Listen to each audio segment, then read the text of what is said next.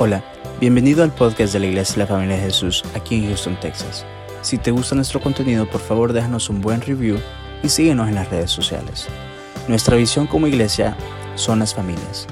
Esperamos que este episodio sea de mucha bendición para tu vida. Somos tu familia. Y el odre es un recipiente que se utilizaba en aquellos tiempos, en los tiempos de Jesús, en donde se depositaba el vino. Bueno, usted puede ver esa imagen ahí, así más o menos era en, aquellos tiempos, ahora pues se están haciendo de una manera más ah, actualizada, pero ese era el propósito, guardar vino en esos odres. Esa palabra ya casi no se utiliza, ya eh, está un poquito eh, antigua, pero en la palabra de Dios habla de los odres. Y hoy esta mañana vamos a hablar de esos odres. Pero antes de hablar de los odres, quiero presentarles a un amigo que aparece en la escritura. Este amigo quiero que me acompañe en el libro de Lucas capítulo 5, versículos 27 en adelante. Vamos a quedarnos aquí en esta mañana, vamos a leer sobre Lucas. Leo la palabra del Señor en el nombre del Padre y del Hijo y del Espíritu Santo. Comenzamos en el versículo 27. Quiero presentarles a Mateo. Mateo eh, fue un, eh, un apóstol del Señor, de hecho el primer evangelio es el, evangelio de Mateo, pero eh, eh, Mateo, así como todos nosotros, recibió un llamado. Él recibió un, tuvo un encuentro con Jesucristo y es así como nosotros llegamos a esta mañana. Dice la palabra del Señor en el versículo 27, dice, después de estas cosas salió y vio un publicano llamado Leví, sentado en el sentado al banco de los tributos públicos y le dijo, sígueme. Los evangelios de Mateo, Marcos y Lucas hablan de, este personaje o hablan del apóstol eh, Mateo. Aunque Lucas le llama Leví, usted quiere indagar un poquito más sobre esto, usted eh, puede hacerlo ya en su casa. Pero hablan del mismo, de la misma persona. Pero hubo una palabra bien impresionante que Jesús solamente le dijo, sígueme una tan sola palabra. Y Mateo dice, y dejándolo todo, se levantó y lo siguió. Y Leví hizo un gran banquete en su casa y había mucha compañía de publicanos y de otros que estaban ahí a la mesa con ellos. Y los escribas y los fariseos murmuraban contra los discípulos diciendo, ¿por qué coméis y bebéis con publicanos y pecadores? respondió, respondiendo Jesús les dijo, los que están sanos no tienen necesidad de médico, sino los enfermos. No he venido a llamar a los justos, sino a pecadores al arrepentimiento. Y es bien interesante que cuando el Señor tuvo este encuentro con Mateo, Déjeme le hablo un poco de él. Mateo era un hombre que trabajaba con el enemigo. Él era recaudador de impuestos, él era un judío que por su propio pueblo era visto como traidor. Sin embargo, Jesucristo, cuando lo vio, no vio al traidor, al traidor, vio a una persona que él podía utilizar para el ministerio. Y le dijo, sígueme. Instantáneamente Mateo dice que lo dejó todo. Y me imagino todo lo que tenía Mateo, porque Mateo tenía una buena posición delante de todos. Yo me imagino que Mateo tenía una bonita casa, tenía quizás todo lo mejor, porque en aquellos tiempos, si usted se recuerda también de otro hombre que el Señor tuvo una cena con él, los recaudadores de impuestos, era, él trabajaba para el IRS, en pocas palabras. Él...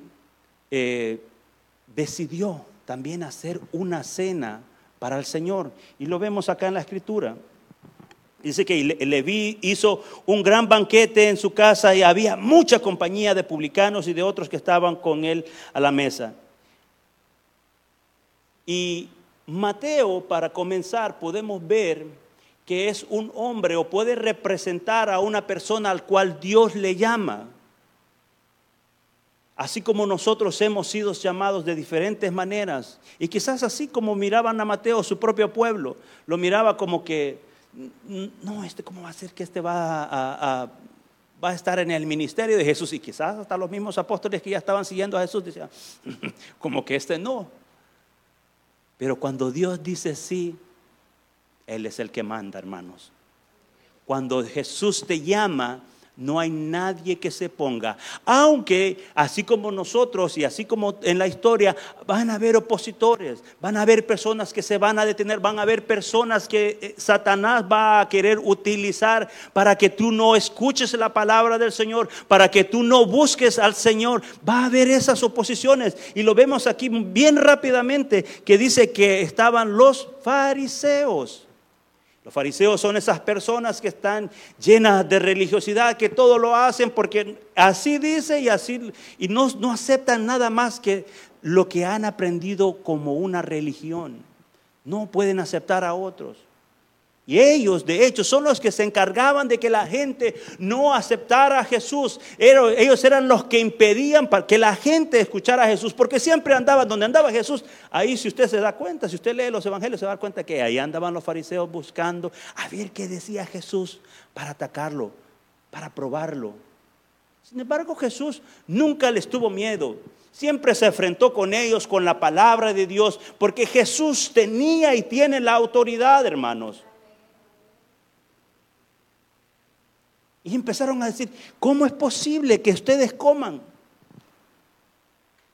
con pecadores? ¿Cómo es posible? Este hombre que, ya lo están siguiendo muchos, esté mezclado en gente que no es agradable. No te preocupes. Si a Dios le eres agradable, eso debe de bastar y sobrar, hermanos. Jesús es suficiente en nuestra vida. Nosotros no necesitamos. Van a haber fariseos en nuestra vida, van a haber fariseos alrededor de nuestra vida, pero no te preocupes, porque si tú te enfocas en Jesús, todo lo tienes. Amén. Lo que también vemos es que Él hizo ese banquete, hermano. Cuando recibiste al Señor Jesucristo, si todavía no lo has recibido, y estás pensando que lo puedes recibir, te encarezco que tengas un banquete en tu casa. Celebra, haz fiesta en tu casa, así como nuestra hermana va a hacer una fiesta, tiene una fiesta. ¿Ah? ¿Por qué? Porque cuando Jesús está en tu vida, tu vida debe tornarse en una vida feliz. Ya las cosas viejas pasaron. Ya tenemos que olvidarnos de lo que, lo que quedó atrás, porque Dios tiene cosas más importantes en tu vida. Dios tiene proyectos tan importantes que solamente si te mantienes firme, si te mantienes buscando su presencia, vas a poder descubrir lo que Dios tiene en tu vida. Mateo hizo esa gran fiesta. ¿Por qué? Porque estaba agradecido. El agradecimiento es importante. El agradecimiento, una persona que está agradecido, lo primero que debe de hacer es tener a Jesús en su casa, porque Él lo recibió allá afuera, pero lo llevó a su casa. Yo te pregunto en esta mañana, ¿has llevado a Jesús a tu casa? ¿Está Jesús en tu casa? ¿Le has hecho esa, esa, esa gran comida? ¿Qué es hacer esa gran comida? Preparar el banquete Puedes comer comida física, pero esta es la mejor comida, amados hermanos. La palabra del Señor, esa es la mejor comida que puedes preparar en tu casa. Mateo fue llamado. Pero aquí hay una palabra bien importante para todos nosotros que hemos aceptado a nuestro Señor Jesucristo. El Señor Jesucristo les dijo en el versículo 32, dijo, no he venido a llamar justos, sino a pecadores al arrepentimiento. Y esa es la palabra clave para toda persona que ha aceptado al Señor Jesucristo. Arrepentimiento. Solamente una persona verdaderamente arrepentida y el arrepentimiento es ese cambio de actitud que lo que hacías antes ya no lo vuelves a hacer. Y el arrepentimiento solamente puede venir a través del Espíritu Santo. Porque Él es el que nos convence de pecado. Él es el que nos convence que las cosas que hemos estado haciendo y hemos estado viviendo han sido mal y que necesitamos a Jesús. El mundo hoy se necesita a Jesús. Mañana necesitarán a Jesús. Tú necesitas a Jesús todos los días de tu vida. Yo necesito a Jesús. Todos necesitamos a Jesús, pero tenemos que traerlo a nuestra vida como lo más importante. Tenemos que hacer a Jesús que reine y gobierne nuestra vida. Arrepentimiento, hermanos. Ahora leemos del 33 hasta el 39 y después vamos hablando eh, por cada uno de estos versículos. Dice el versículo 33, entonces ellos le dijeron, ¿por qué los discípulos de Juan, los discípulos de Juan ayunan muchas veces y hacen oraciones, asimismo los de los fariseos, pero los tuyos comen y beben? Él les dijo, ¿podéis acaso hacer que los que están de bodas ayunen? Entre tanto que el esposo está con ellos. Mas vendrán días cuando, cuando el esposo les será quitado, entonces en aquellos días ayunarán. Les dijo también una parábola. Nadie corta un pedazo de vestido nuevo y lo pone en un vestido viejo, pues si lo hace, no solamente rompe el nuevo, sino que el remiendo sacado de él no armoniza con el viejo. Y nadie echa vino nuevo en odres viejos. De otra manera, el vino nuevo romperá los odres y se derramará y los odres se perderán. Mas si el vino nuevo en mas el vino nuevo en odres nuevos se ha de echar y lo uno y lo otro se conservan.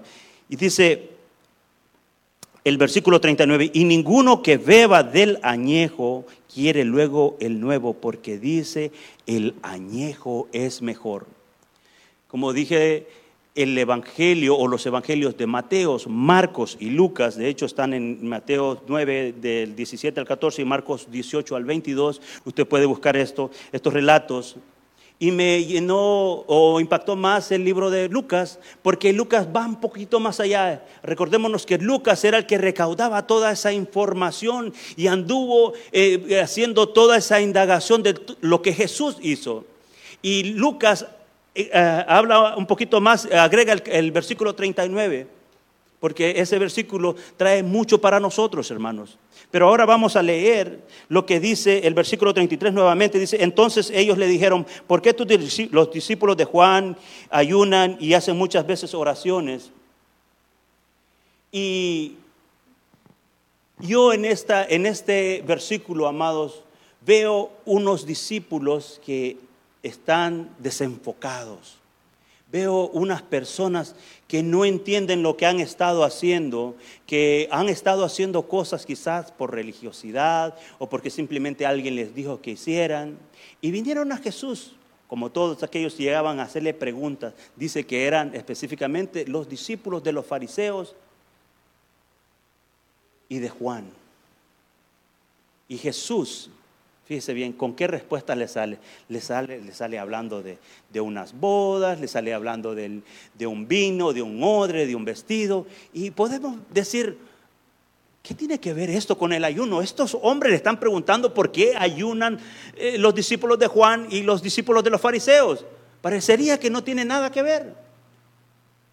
Parecería que, que como que Jesús los está ignorando.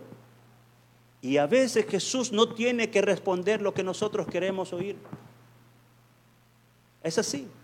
Lo escuchábamos hace un momento acá en la administración de la alabanza. Jesús no, va a dar una respuesta como que nosotros queremos escuchar. A veces queremos escuchar porque tenemos un problema, queremos que, la respuesta de Dios venga con, el tema, con lo que yo estoy viviendo en ese momento. Y Dios no tiene que hacerlo. Porque Él tiene un tiempo, porque la palabra de Dios, amados hermanos, se trata de entenderla. Y la Biblia solamente se puede entender a través del Espíritu Santo. El Espíritu Santo te da esa revelación. El Espíritu Santo te enseña y te puede ver que tiene aún mucho más allá adentro. Como dije, estaba leyendo el versículo 33 y lo leía y lo leía y decía, wow, es que aquí hay algo más. Aquí hay algo que el Señor me está diciendo. El Señor no tiene que responder en el tiempo que yo quiero, sino que va a responder en el tiempo que Él ya decidió que va a responder. Y veía a esas personas desenfocadas, estaban buscando una respuesta y Jesús le salió con, con, algo diferente. Y eso nos dice, amados, que la vida del cristiano debe de ser una vida enfocada solamente en Jesús. Solamente Él puede ser el único que puede responder a tu necesidad, a tu problema. También Jesús le pudo haber dicho, ah, si no quieren ayunar y no quieren orar, síganme. Pero ¿sabe qué sucede? Cuando no conoces a Jesús, piensas cosas que cualquier persona te puede decir. ¿Usted se recuerda qué fue lo primero que hizo Jesús después de que fue bautizado? Fue 40 días al desierto. ¿Y sabe qué? Se llevó un banquete. No, dice la Biblia que él se fue, estuvo orando y ayunando 40 días. Eso lo desconocían los discípulos de Juan y los discípulos de, de los fariseos, hermanos. No lo conocían. Y Jesús les pudo haber dicho, sígueme. Como en estos tiempos pasa. Ah, vente, vente, vente para acá, vente conmigo. Búscame, aquí tengo, aquí hay pan. Solamente Jesús te puede dar pan. Solamente Jesús puede satisfacer tus necesidades, hermanos. Nosotros no tenemos otro lugar que buscar, solamente tenemos que buscar en Jesús. Jesús entendió también un principio, entendió que los discípulos de Juan eran de Juan. Los discípulos de los fariseos eran de los fariseos. Curiosamente, él no les dijo, como a la mujer samaritana, ¿se, recuerdan de la mujer del pozo? Que que le dijo, ¿y quién eres tú? Le dijo, yo soy el que habla contigo. A esa mujer el Señor le dijo, yo soy el Mesías, yo soy la salvación. Pero a los discípulos de Juan y a los discípulos de los fariseos no les dijo eso. ¿Sabe por qué? Porque el Señor sabe con quién habla. El Señor sabe a quién se dirige. El Señor conoce los corazones. Personas desenfocadas, enfócate, enfócate en tu vida, enfócate en Jesús. No se trata nada más. Él tiene la respuesta. Él tiene esa respuesta que estás buscando. Yo estoy seguro que Él va a responder. No te preocupes si todavía no, has visto esa respuesta. Él responderá. Les dijo el versículo 34, Él les dijo, ¿podéis acaso hacer los que están de bodas que ayunen? Mientras tanto, mientras que el esposo está con ellos, mas vendrán días cuando el esposo le será quitado, entonces en aquellos días ayunarán. Y es bien, es bien interesante, amados hermanos, que entendamos esto. Estos, estos discípulos de los fariseos y de Juan estaban haciendo estas clases de preguntas porque no tenían rumbo, no tenían dirección. Pero Jesús les dice, ¿acaso pueden ayunar cuando estoy con ellos? Por eso te, digo en esta hora que cuando tienes a Jesús no tienes que preocuparte. Ayunar, amado, orar, eso no te va a ser costoso. Eso no te será difícil porque Jesús lo es todo. Él lo es todo en tu vida y debe de ser todo en tu vida. Por eso ayunar, orar a las 5 de la mañana, eso no, no es nada difícil, no es nada costoso. Jesús lo hacía y por lo tanto nosotros también tenemos que hacerlo porque tenemos que imitarlo a Él, tenemos que buscarlo a Él, tenemos que buscarlo en la oración, en el ayuno. Porque va a llegar un momento, y ustedes quizás pueden decir, ah, ya lo he escuchado muchas veces, va a llegar un momento, hermanos, y no estoy jugando, no estoy, esto no es un chiste, esto no es una broma. Llegará un momento que las Biblias serán quitadas. Y usted va a decir, pero ¿cómo va a ser posible que con tanto que crea lo que le digo? Porque el enemigo va a querer quitar la palabra de Dios, va a querer quitarla de todas maneras y a toda costa. Pero la palabra de Dios, amados hermanos, tenemos que mantenerla en nuestro corazón. Ahora es tiempo que leamos, que, que sigamos eh, eh, penetrados y enfocados en Jesús. Porque cuando ese tiempo llegue, amados hermanos, entonces ahí van a empezar a ayunar y a orar y van a decir, no, no esperemos que llegue ese momento, tenemos que hacerlo hoy, tenemos que empezar hoy. Tenemos que seguirlo haciendo, orando y ayunando y buscando la presencia de Dios. Es así. El Señor les dijo, si me tienen a mí, lo tienen todo. Yo soy su ayuno, yo soy su oración. Incluso Él les enseñó, si usted se recuerda, antes de ir a la cruz, el Señor que estuvo haciendo, estuvo orando. Estuvo orando por nosotros, el Señor estaba orando por ti, el Señor estaba orando por mí, el Señor estaba orando por ti. Para que nosotros nos mantengamos fuertes y nos mantengamos firmes en estos tiempos. El versículo 36 dice, y les dijo también una parábola. Nadie corta un pedazo de vestido nuevo y lo pone en un vestido viejo, pues si lo hace, no solamente rompe el nuevo, sino que el remiendo sacado de él no armoniza con el viejo.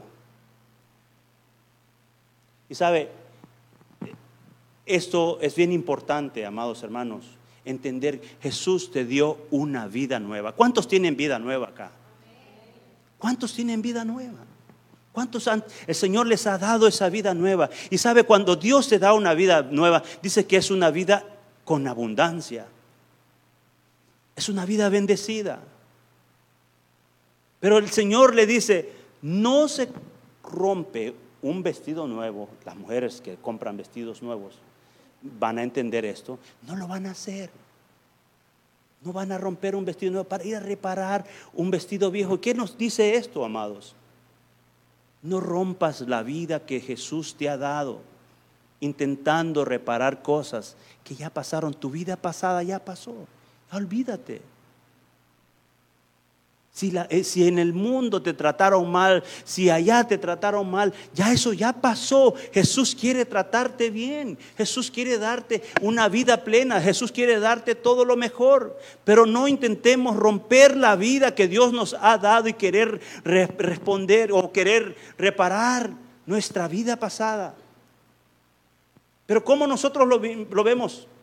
¿Cómo lo podemos ver en este tiempo? Ah, si estamos hablando de vestidos y de parches en este tiempo podemos hacernos algunas preguntas. ¿Puedo tomarme una cerveza? ¿Puedo ir al baile? ¿Puedo mirar libros inapropiados? ¿Puedo ponerle una rosa a la rosa de Guadalupe. Y crea que está pasando. Mire, lastimosamente el enemigo ha entrado a sus casas y el enemigo ha entrado a nuestras casas muy sutilmente y a veces Ay, no pasa nada. No pasa nada. Es la rosa de Guadalupe. No hay rosa de Guadalupe, hermanos. No hay. No se deje engañar. Tengo que hablarle la verdad. Tengo que decirle la verdad. La Biblia solamente reconoce una mujer como la madre de Jesús, es la Virgen María, no hay otra. Y si usted encuentra otra, pues vamos a tener que tener una, buena conversación, solo hay una. Lastimosamente hoy, impresionantemente me he dado cuenta esta semana que hay gente que anda hasta poniéndole una rosa. Gracias a Dios eso no pasa acá en nuestra iglesia. No intentes ponerle parches a la vida nueva que el Señor te ha dado. Jesús es todo. Él te dio una vida para que la disfrutes. Él te dio una vida para que la vivas plenamente. No. ¿Me puedo, como dije, ¿me puedo tomar una cerveza? No. ¿Puedo ir al baile? Hermano, ¿en qué te edifica eso? ¿En qué te ayuda? ¿Qué vas a encontrar en la discoteca? Vas a encontrar drogas, alcohol, prostitución. Eso es lo que vas a encontrar. Eso no te trae nada bueno a tu vida. Vas a encontrar la muerte, vas a encontrar la muerte física y espiritual. Jesús te dio una vida nueva para que la disfrutes. Y la vida solamente la puedes disfrutar cuando amas a Jesús, cuando Él es todo para ti, cuando no hay nada, mire, no hay nada, no, hay nada mejor que estar en la presencia del Señor. Él lo es todo. no rompas tu vida nueva. Tu la vida que el Señor te dio tuvo un precio. Y lo vamos a ver más, más adelante. No armoniza. Ya no eres del mundo. Ya no eres. Ya olvídate de la, de la vida pasada. Ya no hables como hablabas antes. Yo recuerdo cuando yo era jovencito y, pues vengo de un país que era conflictivo, que, que casi siempre todo el mundo se hablaba de hijo de, de no sé quién. Usted sabe lo que quiero decir.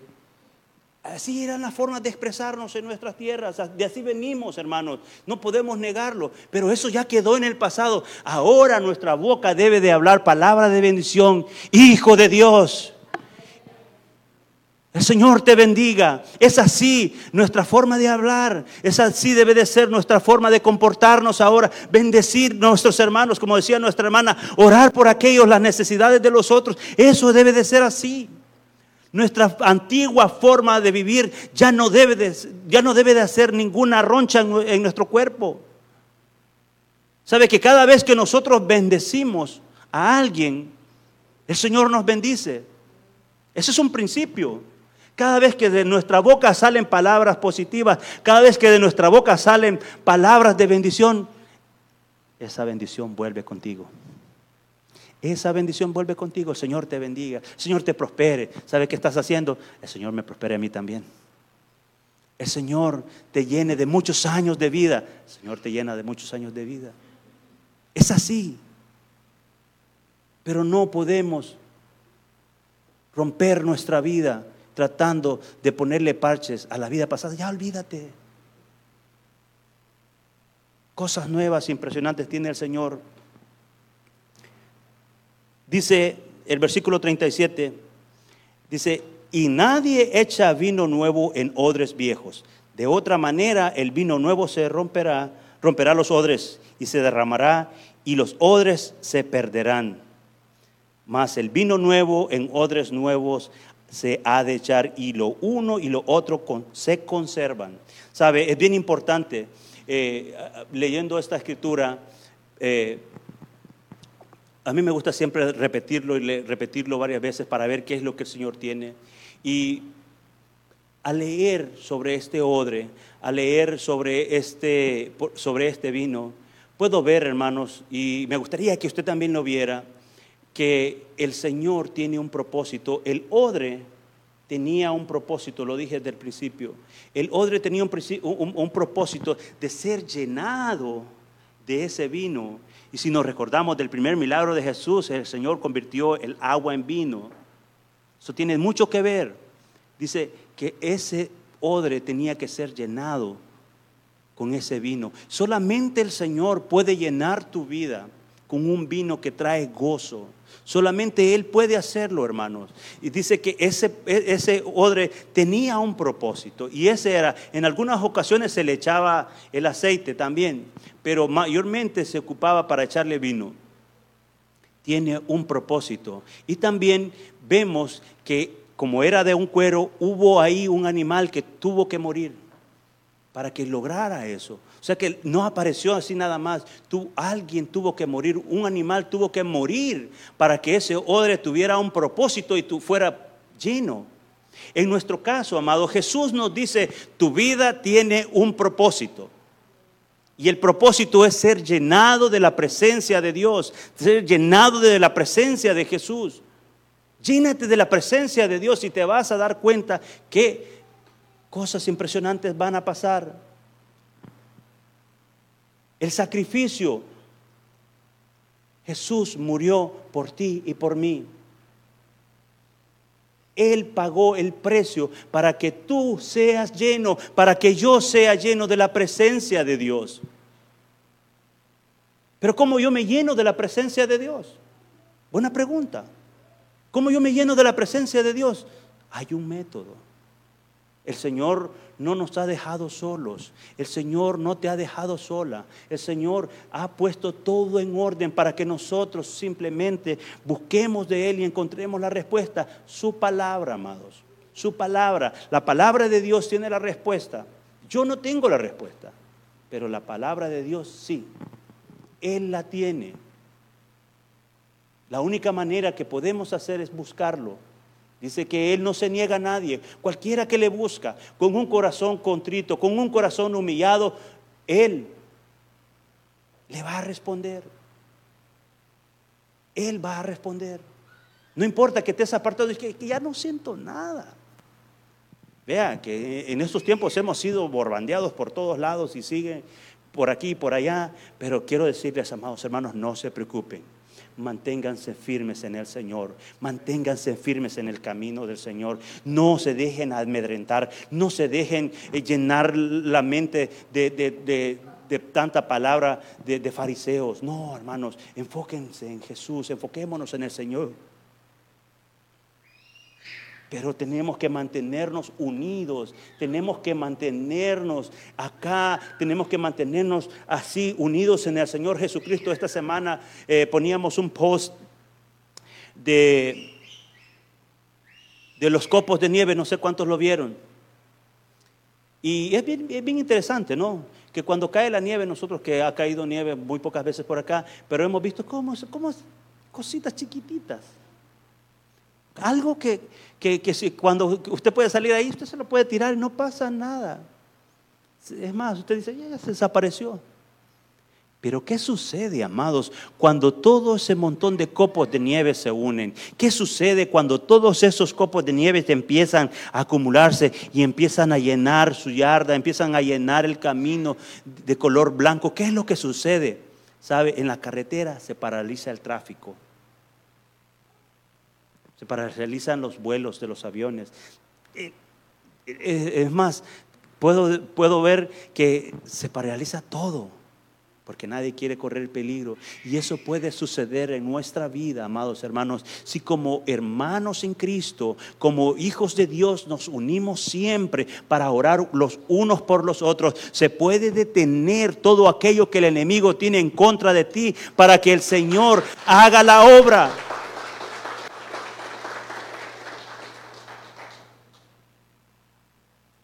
Es que me siento, me siento que ya no es igual.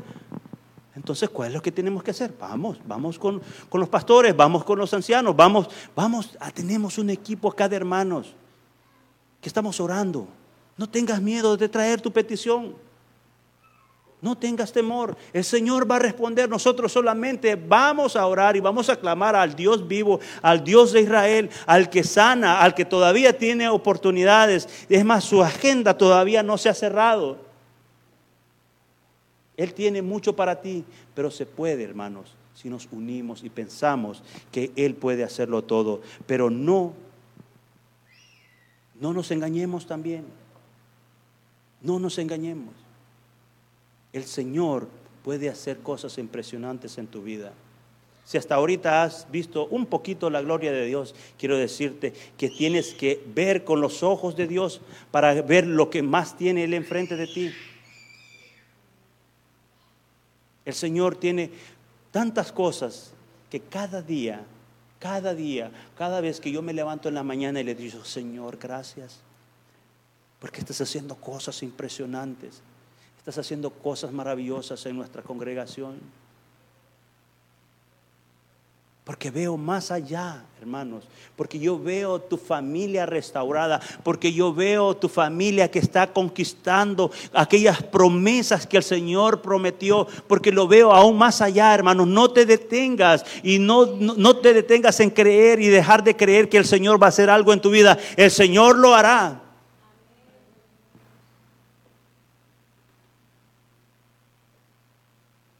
Dice el versículo 39, y ninguno que beba del añejo quiere luego el nuevo, dice, porque dice, el añejo es mejor. Y estaba leyendo una historia de, de una compañía de, decoración de, oficinas y de casas y todo esto, de esas decoraciones de que, que le ayudan a que su casa y su oficina se vea mejor y estaba eh, en el tiempo de la transición de la del, periódico a la tecnología, o sea, de lo viejo y, lo nuevo que hoy vivimos. Y estaba en aquel debate de que estaba perdiendo clientes, ya no había mucho negocio y había muchos trabajadores porque estas compañías normalmente acostumbran a tener muchos empleados y subcontratistas y todo eso para decorar oficinas. Y, fue, digamos, fue un choque de algo que a veces nosotros no, lo queremos ver. Pero está pasando, hermanos. Dice la historia que eh, la, la gerente, la dueña de la empresa, con todos sus empleados, estaban ahí y dijo, bueno, tenemos que hacer algo porque si no, nuestra compañía se va a quebrar. De hecho, si usted se recuerda, un montón de compañías quebraron en esto de la tecnología. Si más bien me recuerdo, Blockbuster, cuando yo vine acá a Estados Unidos, Blockbuster era la compañía que vendía eh, películas. Eh, quebró. Y esta, esta, mujer estaba viendo lo que estaba pasando a su, alrededor y empezó a, buscar una estrategia, a buscar, a ver, ¿qué tengo que hacer? ¿Qué es lo que voy a hacer para sostener esta compañía? Porque son muchos los que dependen de este trabajo. Y decidió contratar a una influencer de ya de estos tiempos, ya estaban entrando ya las redes sociales y dijo, bueno, vamos a ver qué, qué pasa, qué es lo que tiene. Eh, lastimosamente a alguien dentro de la empresa, la encargada de, la publicidad, la que se encargaba de hacer los, anuncios en el periódico, a poner las ofertas y todo esto, y aquí y allá, para que, para que los clientes vinieran a la compañía, fue la primera que se opuso y le dijo, no, no, no, no, ¿cómo? ¿Qué, qué está pasando aquí? Aquí yo tengo más de 20 años laborando en esta empresa, fui a la universidad, estudié para que eh, la compañía se mantenga firme y esto y lo otro, y aquí Aquí no va a pasar nada. Aquí yo soy la que toma las decisiones sobre la publicidad. Pero no había negocio, no estaba pasando nada. No estaba pasando nada. Sucedió que al fin de tanto ir y venir, eh, se le dio la oportunidad a esta joven, bien joven, una influencer, ¿no? Usted, usted sabe que cuando se habla de influencer es una persona que tiene alcance hacia muchos.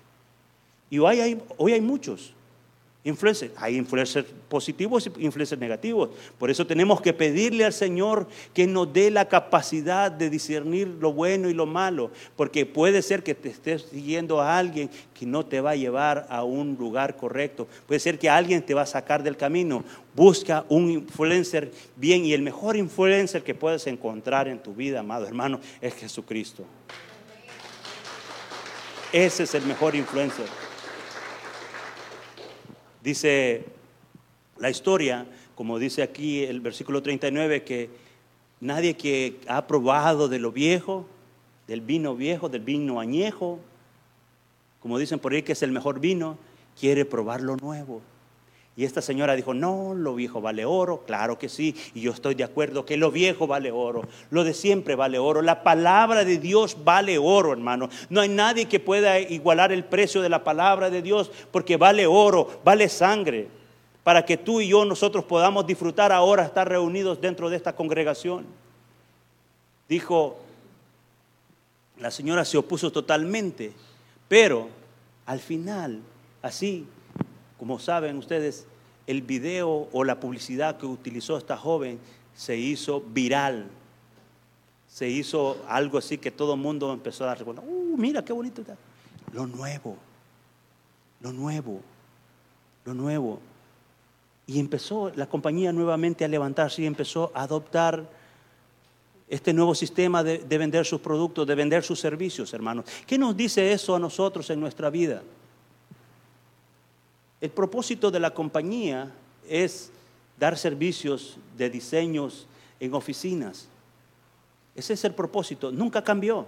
Siguieron haciendo el trabajo pero aceptaron los nuevos tiempos. Nosotros estamos viviendo nuevos tiempos y el Señor nos ha llamado para estos tiempos, hermanos, para que podamos hacer esa transición, para que podamos vivir en medio, en medio de estos tiempos que a veces son bien difíciles, pero podemos aceptarnos sin contaminar la palabra de Dios. Podemos llevar la palabra de Dios a muchos allá afuera a través de estos nuevos métodos de comunicación, hermanos, pero no tenemos que apartarnos y olvidarnos del propósito que nosotros fuimos llamados. Fuimos llamados para que la gente conozca de Jesús, Para eso fuimos llamados. Aquí no hay nadie más. Nadie ha sido llamado para que conozcan a esta persona. No, tienen que conocer a Jesús. Eso es lo más importante. Él es el más importante. La gente puede conocer a Jesús a través de tu vida. Pero lastimosamente tenemos que ser eh, realistas y tenemos que hablar con la verdad. A veces quizás estamos mirando la red social y en vez de darle un, like a lo que es de nuestra iglesia o lo que es de tu iglesia, a los que nos están viendo por las redes, no le das. Estás permitiendo que personas groseras estén hablando del Señor. Estás permitiendo que personas, y hasta te da risa, te da alegría. No, hermano. No. Tenemos que buscar la senda antigua. Aunque vivimos en este tiempo, aunque vivimos ahora en estos tiempos que son bien difíciles, hermanos, tenemos que mantener la palabra de Dios pura, intacta, así como nuestro Señor Jesucristo lo hizo. Tenemos una gran responsabilidad, hermanos. Si yo le digo estas cosas, le digo, no estoy tratando de, quererlos poner en miedo, no, hermanos. El Señor no ha cambiado. Las guerras, las hambres, los terremotos, todas esas cosas van a pasar, pero su palabra no pasará. Su palabra se cumplirá así como lo dijo. Y una de las bases de nuestra fe es de que Cristo volverá. No te preocupes por la guerra. La guerra va, va a pasar. Preocúpate por tener a Jesús en tu corazón. No te preocupes si va a haber hambre. El Señor es tu sustento. No te preocupes. Preocúpate por buscar a Jesús. Eso es lo más importante. Dios puede hacer cosas impresionantes en tu vida. Pero como dice ese versículo 39, dice, mientras te aferres al pasado, mientras tengas tus manos apretadas a tu pasado, vamos a suponer que esta botella es nuestro pasado. Dios quiere poner un vino o llenar tu odre con su vino en tu vida. Pero si te aferras al pasado, si te aferras a que eras feliz donde estabas, o de donde, donde viniste, el Señor no podrá llenar tu mano. Tienes que soltar el pasado. Tienes que soltar todas esas cosas, toda esa religiosidad, todo eso que te aparta del Señor, para que el Señor pueda llenar tus manos. Y hablo de manos de una manera, eh, ¿cómo se dice? Metafórica, ¿no? Pero es tu corazón si cierras tu corazón, no va a entrar nada. Puedes escuchar al mejor predicador de estos tiempos. Puedes escuchar quizás o leer los mejores libros de motivación. No sé. Pero si abres el corazón a Jesús, si abres tu corazón a Jesús, Él puede llenar tu vida. Él así como en el principio, cuando te conoció y te dijo, ven, ¿sabes qué? Te quiero utilizar, te quiero usar. Ese día todavía está vigente. Ese día no lo ha cerrado el Señor. Dios te puede usar así como eres, tal como eres. Así. No tienes que agregarte más. No intentes ser más alto ni más pequeño. No, Dios te va a usar así como eres. Él quiere poner un vino nuevo. Tú eres ese odre. Tú eres ese odre. Tú eres ese odre que Dios tiene un propósito en tu vida. Te llamó para este tiempo. Mantén el enfoque, el enfoque de Jesús. Él es la respuesta. Él tiene la solución. Si has dejado en tu vida de buscar al Señor, Hoy es tiempo. Él siempre tiene las manos abiertas para ti. Él siempre. Eso es, eso es lo hermoso del Señor, que Él te dice, no importa. Y no te estoy diciendo que puedes andar pecando, no te estoy diciendo que puedes hacer lo que tú quieres. Él te dice, no importa, vente, arrepiéntete. Él te va a limpiar. Él te va a limpiar. Te va a dar esa vida que te mereces. Y te mereces lo mejor, porque Él dio lo mejor. Permite que el Señor llene tu vida con el vino, con el gozo de su presencia. Amén. Oramos. Padre, en el nombre de Jesús venimos delante de ti, invocando tu nombre primeramente, Señor. Señor, te rogamos que así, Señor, como dice tu palabra, Señor, que llenes nuestra vida. Nosotros somos esos odres que necesitan de tu vino, Señor. Ayúdanos, ayúdanos a ser llenos con tu presencia, Señor. En el nombre de Jesús yo te ruego por cada uno de los que estamos acá reunidos, Señor mío, y los que nos ven, Señor, a través de las diferentes plataformas, Señor, te ruego que los bendigas, Señor, que llenes sus vidas, Señor. Señor, si alguien que se ha apartado de tu camino, Padre Santo, te ruego, Señor, que lo encamines y que lo llenes, Señor. Llena su vida, Padre Santo, en el nombre de Jesús. En el nombre de Jesús yo te ruego para que seas tú obrando, Señor. Sé tú, Señor, lo único que necesitamos en nuestra vida, Padre Santo. Te ruego que nos bendigas. Bendice a este pueblo, Señor. Bendice a las madres y a los padres, Señor. Bendice a los hijos y a los hijos de nuestros hijos, de nuestras casas, Señor. En el nombre de Jesús, Señor, yo te ruego por cada petición que haya sido traída a esta casa, Señor, para que tú respondas, Padre. En el nombre poderoso de Jesús te doy gracias y te damos gracias una vez más, Señor, porque tú eres bueno, Padre Santo. Te amamos, te bendecimos y recibe siempre la honra y la gloria, Señor. En el nombre de Jesús. Amén y amén.